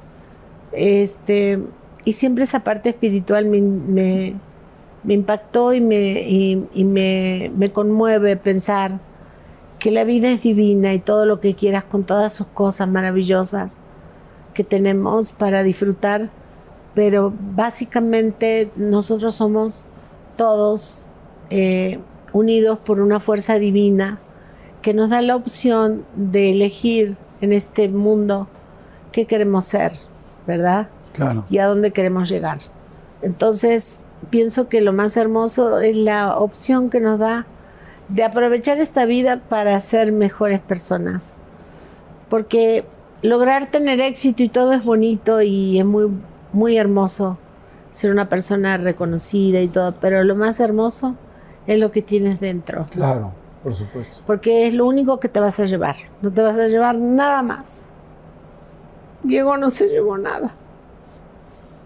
Cierto. nada. Y entro en el closet y veo la ropa de él y digo, Dios mío, ropa que ni siquiera estrenó, nada. Y digo, Dios mío, si él se llevó todo porque todos lo amábamos, se llevó el amor. Y eso es lo único que nos vamos a llevar, las cosas buenas. Y por eso no, no desaprovechemos nuestro tiempo. Claro. Porque el tiempo se va rápido, se va más rápido de lo que pensamos. Te digo que jamás me imaginé quedarme viuda. Claro. Y, de las cosas que jamás me imaginé. Y, y qué, qué importante lo que dices con otro con otra experiencia desde otro lugar, ¿no? Es no nos vamos a llevar nada, Nada. real. No o sea, te tú lo estás nada. viendo físicamente, el closet, tal, los departamentos, Florida, el rancho, cepillo de tal, lo que sea. O sea, es que todo. Nada, o sea, los es lo que zapatos vivamos, los lo que necesitamos. nuevos, los veo y digo, Dios mío, o sea, ¿cómo te fuiste así? Pero lo que sí dejas es, como dice mamá, esta, esa estela de amor espectacular que él dejó y que para mí es un ejemplo a seguir. Porque qué impresión el amor y la cantidad de, de- de mensajes que nosotros hemos recibido, de experiencias que él dejó sembrado en tanta gente. O sea, de gente que hace años que no hablábamos con ellos y reaparecieron en nuestra vida para decirnos, es que no sabes ese momento que viví en algún lugar cuando hicimos esto, lo otro, y me enseñó y me aconsejó. Y él aconsejaba a tanta gente y les dejaba enseñanzas y, y, y eso para mí es lo más espectacular de, de su paso por esta vida con ese cuerpo, porque él creía que había, que se, que se continuaba, ¿no? Y, y- y- y yo estoy segura que él, que, él, que él continuó y que está feliz Sí, está bien. y que está, bien Claro. y que está contento, Sí. pero este periodo de vida que vivió con ese hermoso cuerpo y con lo que consiguió y cosechó, nosotras estamos eh, pudiendo corroborar el- la cantidad de amor que sembró en la gente. Claro. Se, se, mm, pues yo mismo ahorita les platicaba una anécdota que ustedes seguro no sabían, que nos estábamos bromeando en el hotel y jugando y escondiendo para asustarnos. Él amaba a sus O amigos. sea, Tú, a ti te amaba. ¿eh? No, yo lo adoraba también. Yo cuando, digo, lamentablemente nos hemos enterado de mucha gente que ha fallecido eh, en los últimos años, no solo por esta situación, sino por muchas otras. Pero cuando yo me enteré de Diego, sí fue... Porque Fue eh, pues, lo acababa de ver en su mejor momento, ¿no? Sí. ¿Qué, pasó? ¿Se enferman, los, se enferman todos de COVID? El bebé también. El bebé también, El o sea, acaban de nacer el va. bebé y se enferman todos de COVID. ¿Dónde estaban? Él seguía en Florida. ¿Cómo, est- cómo estuvo? No, ya estábamos todos no, juntos. estábamos juntos. Él había ido a Argentina. Él llegaba de Argentina. Sí. Pues no sé cómo fue realmente, pero nos empezamos a sentir mal. El primero que, el primero que, que se sintió mal fue Luca. Empezó con temperatura fuertísima y tenía un mes, Uf. 20 días. ¡Qué bruto! Y le estaba ¡Qué dando el miedo como pecho. mamá! Tenía 20 No, le estaba dando el pecho, imagínate. Sí, porque nació Luca, papá estuvo, cuando nació Luca estuvimos juntos un par de días y papá se fue a Argentina a grabar. eh, Pero un paréntesis, ¿qué te dijo cuando vio a Luca? Ay, le dio su primer baño. Él lo bañó la primera vez. Cuando llegamos a casa, ay, mi papá era una ternura. Eso es lo que más me duele, que no lo, que no lo, que Luca no tenga sus abrazos y su tacto y su cariño. Uf, no sabes cómo me rompe el alma. Pero, gracias. Papá tenía mucha ilusión de vivir esta faceta como abuelo conmigo, porque obviamente papá era abuelo. Mi hermana Jimena tiene dos hijos y mi papá siempre amó a Malena, trabajó con ella, tenía ilusión de producir su música y adoraba a Elan y, y todo, pero como que yo me tardé mucho en quedar embarazada y era como, ¿cuándo? y ya que llegó el momento, pues Dios me lo quitó. Pero bueno, cuando Lucas se enferma y yo lo veía muy mal, estaba amamantando, recuperándome, tuve 40 horas de parto. Fue, fue muy largo el proceso, no salía más del hospital. Y recién me estaba recuperando. Entonces, cuando Lucas se enferma, yo le hablo a la pediatra y me dice: Pues va, vete a emergencias. Y yo, no, pero ¿qué le vas a dar en emergencias? O sea, dámelo aquí, yo se lo doy, para no, no voy a esperar una hora más, ¿no? Y, y eso es difícil porque sabes que en Estados Unidos lo- los reglamentos son, son mucho más estrictos. No cesáreas, no esto, no Sí, tal. no, no. ajá. Y este y bueno, Lucas empezó a poner mal, después yo me empecé a poner muy mal, después mi mamá empezó con la fiebre y después papá empezó también mal, pero papá era el que estaba mejor de todos. Y, y venía y, y nos atendía y me traía sopa y, y yo le decía, papi, no, me decía, no, no está bien, ahí te lo dejé en la puerta, una ternura, él estaba súper preocupado. Y, y todas parecíamos que estábamos empezando a salir y cuando todos empezamos a salir empezó a poner, él empezó a ponerse mal. Y, y mi mamá como que se empezó a preocupar y, y terminaron yendo al hospital porque la oxigenación estaba muy, muy, muy baja. Y bueno, nada, la historia es la que ya conocen todos. Eh, la verdad que Una época muy fea. sí fue muy difícil. ¿Podían platicar con él por el teléfono? Todo el tiempo hablábamos con él. Pero nos separaron. Sí. Yo, creo que fui a eso dar fue a lo una. Yo, yo también estuve hospi- hospitalizada en otro cuarto diferente a mi marido, porque te separan. Y estuve dos días hospitalizada y salí. Y yo le decía, dale, Diego, yo ya salí, ahora sal. Pero ya saliste, ya. No, no, ya voy a salir, ya. Espérame, tranquila. Yo lloraba. No llores, me decía. Ya va a estar con. Ya va a salir. No, la verdad que fue muy fuerte y, y, y- y yo como hablaba inglés más que mamá, yo tenía que responsabilizarme de las llamadas y el hospital y acá allá y hablar con los doctores y el bebecito recién nacido, contagiado, yo con fiebre, todo como junto, fue todo muy junto, muy fuerte, muy difícil de sobrellevar. Y, y lamentablemente la respuesta del cuerpo de papá no, no, no dio, o sea, no, da, no nada respondía. O sea, el, el tratamiento, el tratamiento que le dieras. No. Había muchos hombres en el no hospital, respondía. más que mujeres. Es que somos más débiles. Esa es la realidad. El hombre somos más débiles. Y él era el más Entré- sano de, de toda la familia. Finalmente me dejaron entrar al hospital, que ya era ya en las últimas épocas que me dejaron entrar al hospital y entré a ver. Realmente todos los consultorios estaban llenos de hombres, todos. Por ahí había alguna que otra mujer, pero eran todos hombres. Cosa rarísima. Yo sigo sin creerlo.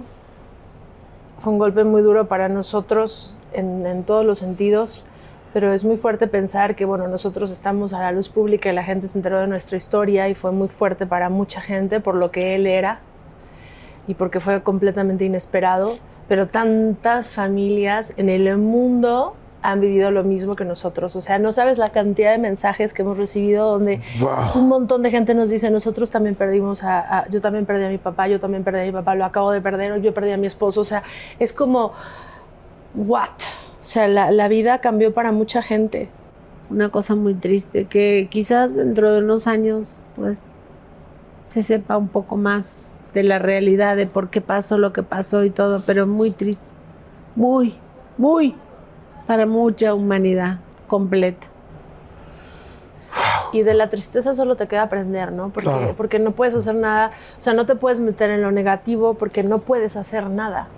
Entonces, lo Sí, único sí, no que controlas nada ya, de no hay, esto. ya no hay nada que hacer. Entonces, lo que te queda es aprender, lo que te queda es, como lo ha dicho mamá, crecer, aprender de esas lecciones y, y aprender a seguir sin una pieza tan elemental en nuestra vida, porque papá era el sol de nuestra vida era el sol y sigue siéndolo porque nos sembró tanto y nos, nos marcó el camino de tantas cosas que hoy te podría decir que después de tantas enseñanzas que viví con él, que han sido una cosa hermosa, eh, a veces yo sigo sus pasos para lograr cosas, lograr sus sueños, lograr objetivos, lograr sacar sencillos que él quería. O sea, con esta gira que tenemos de siempre te amaré, lograr llegar a un montón de lugares que él quería, ahora el auditorio que está lleno y todas estas cosas, y es decir, sí, aquí está, papá, aquí está, here you go, ¿no? Otra más, otra más.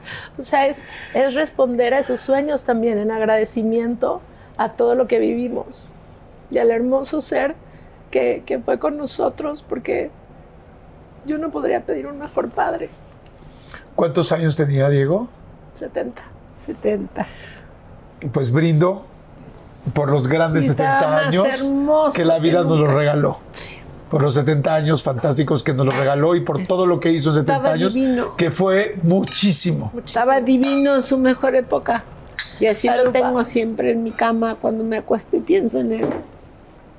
Porque él sigue estando, aunque él se fue. No, él está más cerca que nunca. Estoy seguro que él está más cerca que nunca. Y, y, y vean nada más qué qué mujeres, no digo qué mujeres hizo, porque no, qué mujeres acompañó. Porque, porque ustedes son unas mujeres que desde que las conozco las respeto. Qué lindo haber tenido una compañía así tan linda. Qué lindo que él haya podido regalar tanto amor durante 70 años, que es fantástico. Era un ángel.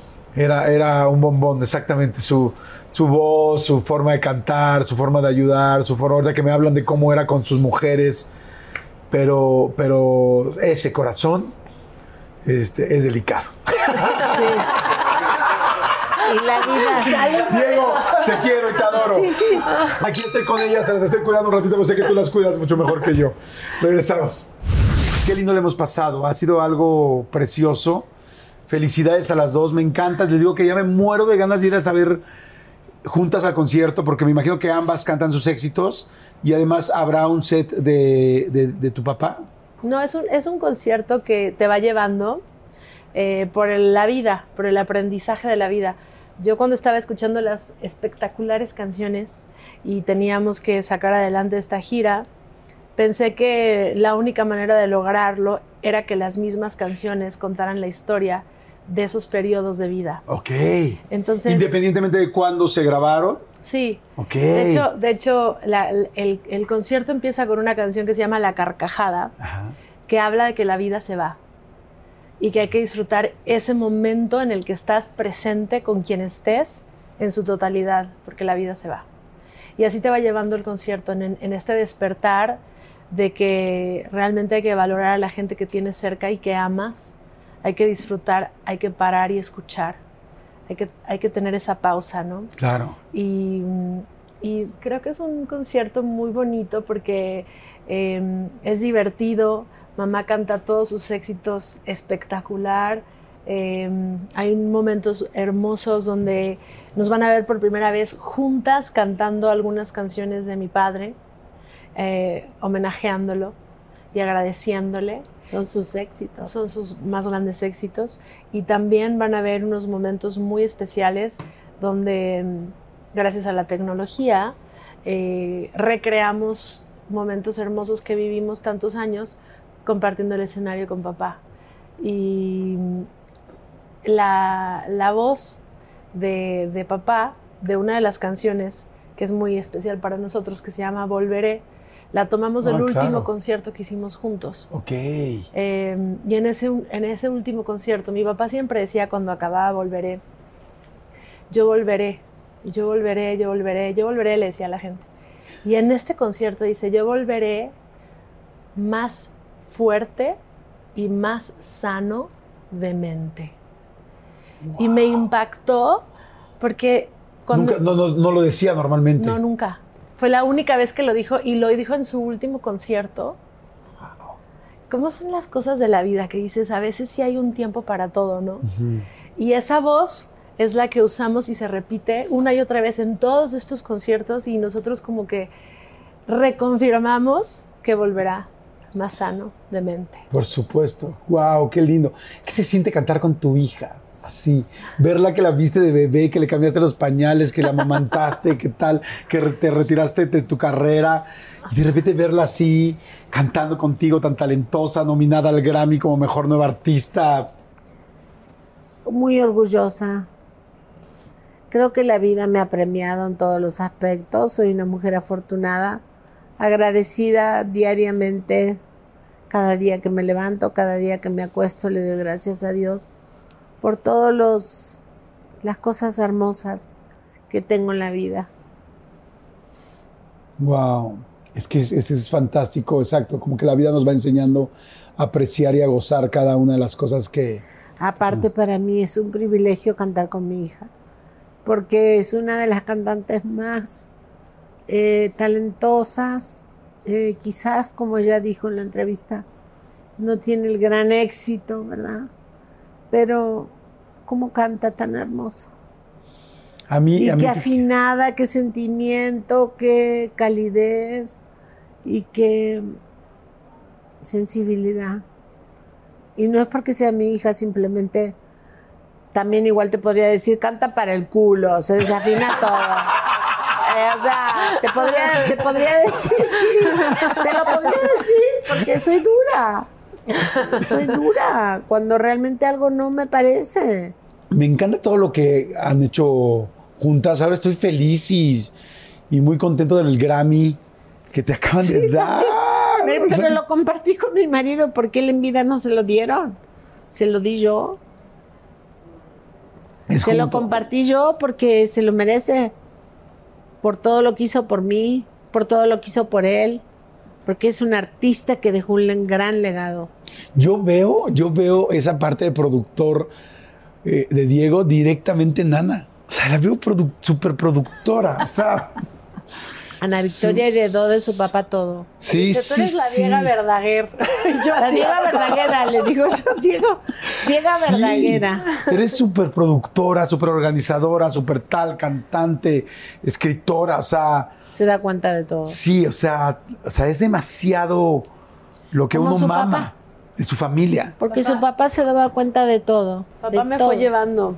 Desde chiquita me, me- me llevaba mucho a sus reuniones, a, a momentos decisivos de su vida donde se tenían que tomar decisiones.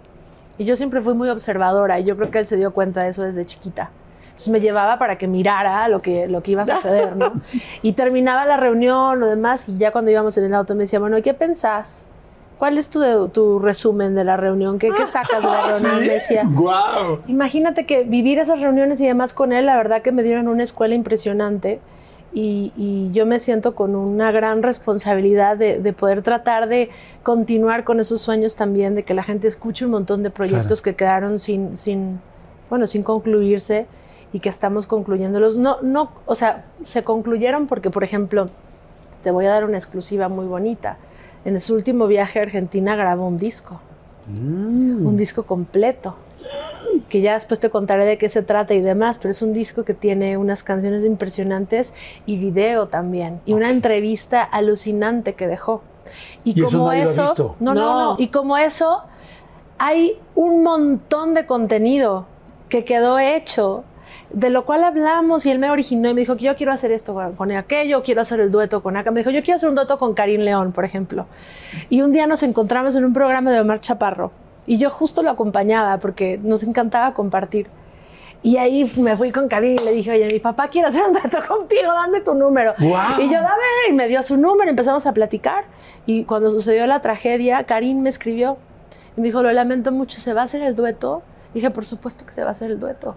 Y logramos el dueto, salió hace Ah, unos ¿sí? meses, sí. Karim León y Diego Verdaguer sacaron Voy a Conquistarte.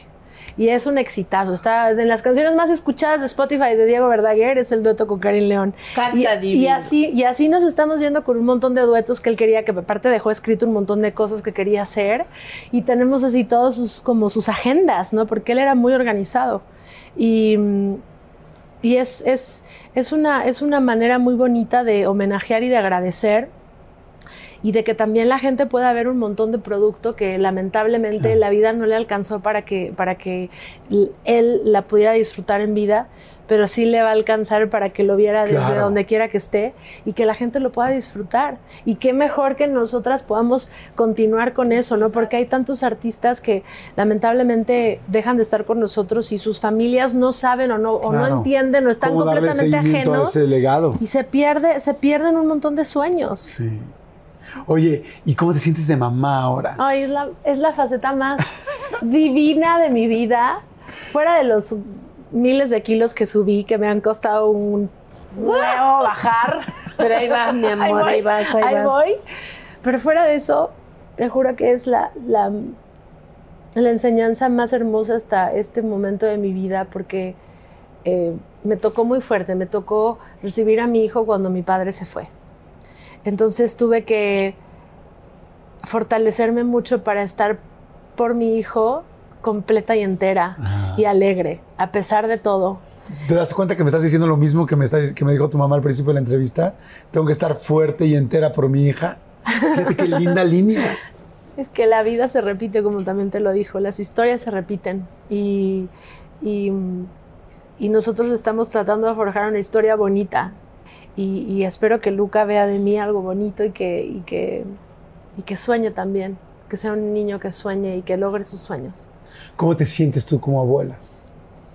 Yo este, feliz de ser su abuela y de formar parte de su vida para engrandecerla. Porque creo que los seres que uno tiene alrededor siempre tienen que servir para engrandecer la belleza de todo lo que sienten, de todo lo que viven y de todo lo que sueñan. Porque la vida te da esa opción de soñar y de, de lograr lo que quieres. Claro, Nadie que quiere algo no lo puede lograr.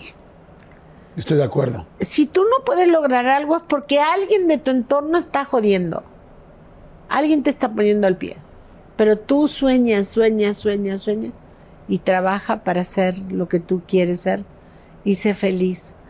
Porque el ser feliz es lo más hermoso que estamos buscando todos, la felicidad. El ser felices. ¿Y sienten a tu papá cerca de tu hijo? ¿Lo sientes adentro de él?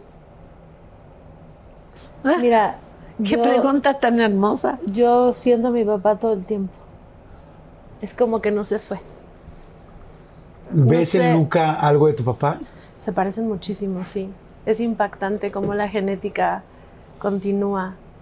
Y, y sí, hay momentos donde te sorprende y dices, no manches, o sea, uy, ¿no? Lleva con las guitarras y toca la guitarra así, las hace sonar así, así, así. así.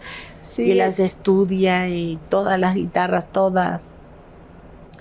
Mira, yo no, no sé, porque cuando entras en, en temas como los ovnis, que fue el primer tema que hablamos al principio, o como el mundo espiritual y la continuación de un ser en el plano espiritual, no tienes manera de probar nada, porque es un plano improbable, es un plano que no, Sí, sí, que no te consta, que, no, lo te consta, tácito. que no hay un sí, no hay un no. Lo único que te puedo decir es que Existe la fe. existe la fe, existe el amor y existe la magia. Y cada uno ve lo que quiere ver, ¿no? Y vive como lo quiere vivir. Y sí hay momentos muy, muy especiales y, y cuando aparecen hay que disfrutarlos. Claro. Porque son así. Y ponle el un nombre que pequeño, quieras. un pequeño Claro, que instante. Un pequeño instante, sí. Pero Yo- sobre todo la fe y el amor.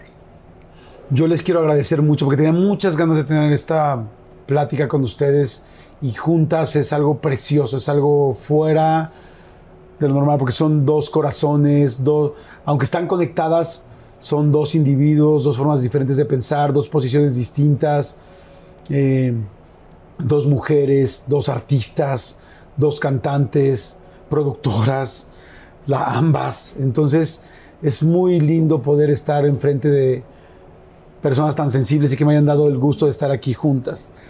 Les sigo deseando muchísima suerte en toda esta, en estas, lo voy a decir en plural, giras, porque sé que esto es solo el principio de muchas cosas más, porque el talento está ahí. Y, efectivamente tú hablaste mucho, Amanda, de, de- la gente que te ha apoyado desde el principio.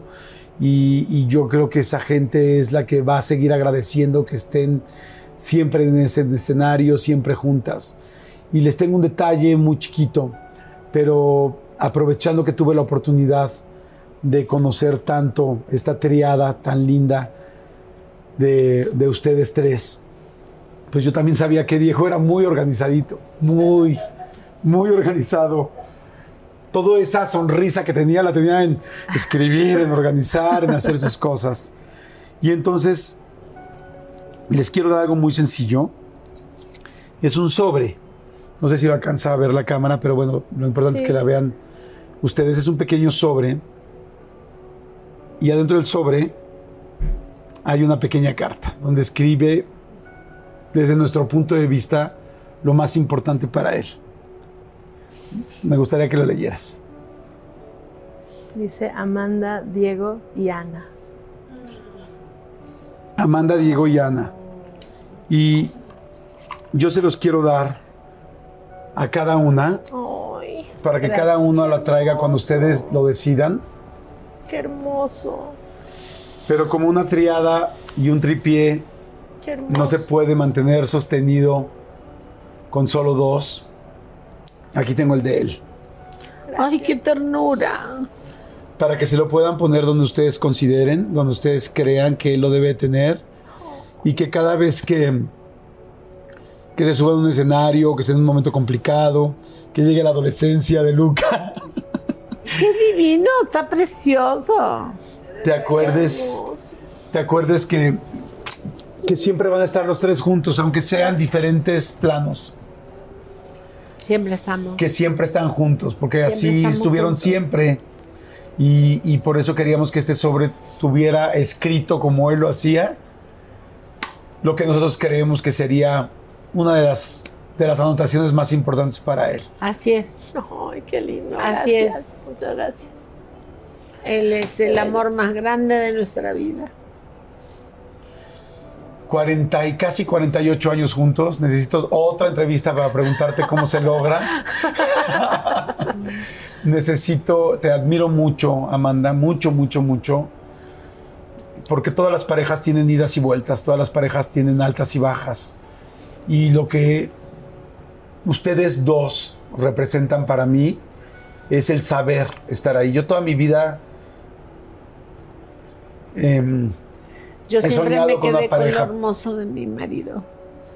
Lo feo o lo desagradable que vivimos, porque también tuvimos cosas que no, no son hermosas, pero no me importa. Me importa lo hermoso que me dejó. Yo creo que, que ustedes son una gran escuela para gente de mi generación, para gente como Ana y como yo, que Ana está empezando, hice esas comillas, eh, una nueva relación, porque ya tampoco es tan que está empezando, ya llevan un buen rato con Michael, pero yo creo que hoy todo lo hacemos desechable. Y, Sí. y- y me considero en eso porque yo siempre tuve el sueño de tener una pareja por toda la vida y no, esa primera parte no lo logré. No Pero importa, bueno. no importa, uno aprende. Pero uno aprende, exacto, uno aprende. aprende. Y a mí verte a ti, ver a Diego, ver lo que lograron juntos, ver a la mujer que lograron juntos, que hoy la oigo hablar y digo, wow, sí, qué mujer. sí. Digo, todos tenemos mucho que aprender. Y Sí. yo siempre les digo a la gente que nos está viendo, yo tengo el mejor trabajo del mundo. Poder sentar a gente que admiro y aprender de ella es como avanzar años luz en lo que uno quisiera hacer mejor en este mundo. Además a eso vinimos. Vinimos a mejorar. No vinimos a empeorar. Vinimos a mejorar. Ese es nuestro trabajo, ser mejor cada día. Y quedarnos con lo, boli- lo bonito, lo hermoso que nos dio la vida, que nos dio tanto. Y eso es lo que vale realmente. Lo demás, pues, son aprendizajes. Nadie nació sabiendo. Nadie nació perfecto. Claro. Y uno tiene que aprender a perdonar. Y si uno aprende a perdonar y aprende de verdad a perdonar, pues mira, no te duelen las cosas, porque tú dices, ¿sabes qué? A mí eso que pasó, no, no, ya pasó. Lo mastique, mastique, trague, trague, mastique, mastique. Claro. O sea, lo masticaste, lo tragaste, lo dejaste pasar, te sirvió y creciste. Claro. Y eso es lo más hermoso, trascendiste en el amor. Trascender en el amor es lo más, lo más hermoso que te pueda suceder. Pues yo te felicito, me pareces un gran ejemplo como pareja y las admiro mucho, las quiero mucho, no solo como igual. seres humanos, sino como artistas ahora también, bueno, siempre, pero ahora quiero ir al concierto. Vamos a repetir, mira, repetimos, repetimos, porque esto está tan madre. Vamos a repetir, vamos a repetir, gracias a Dios. pues las puedo ir a ver a cualquier lugar, pero lo más importante es que esta entrevista queda como un documento de lo que son ustedes y eso es lo que más para mí eh, es importante. La puede, gente puede ver una fecha, otra fecha, tal, siempre estarán sus redes, siempre las podrán ver dónde van a estar, pero la gente, algo que yo agradezco mucho de este canal es que la gente está entrando a ver documentos de cada artista que ha pasado. Y hoy para mí es un día muy especial porque ustedes me regalaron y me abrieron su corazón de una manera impresionante. Gracias. Gracias Sí. a ti. A mí me gustaría decir una cosa que dijo papá que está ahí en, representado por este bello tequila, que él siempre me decía que el amor es un lazo eterno que pasa a través del tiempo, a través de las formas y los colores, y que lo único que tienes que hacer es abrir tu corazón para verlo. Y así nos sentimos conectadas con Él a través de todas las señales hermosas de amor que recibimos. Y esta entrevista también es un ejemplo de eso. Muchas gracias por ser tan hermoso con nosotros. Gracias. Gracias. Gracias. No, me quebraron ustedes, amigos. Ustedes. Las quiero Gracias, muchísimo. bendiciones. Gracias, gracias a todos. Gracias a ustedes, que les vaya muy bien, que tengan un excelente día y recuerden cualquier cambio que vaya en la vida, vamos a enfrentarlo, vamos para adelante y vamos a aprender de él y vamos a agradecer lo que hoy sí tenemos. Así es. No lo que ya no tenemos. Así es. Vamos a festejar mucho la vida de ustedes dos y también la de Diego, por amor, supuesto, pues. de todos nosotros. Gracias. Gracias. Los quiero, nos vemos en la siguiente. Chao.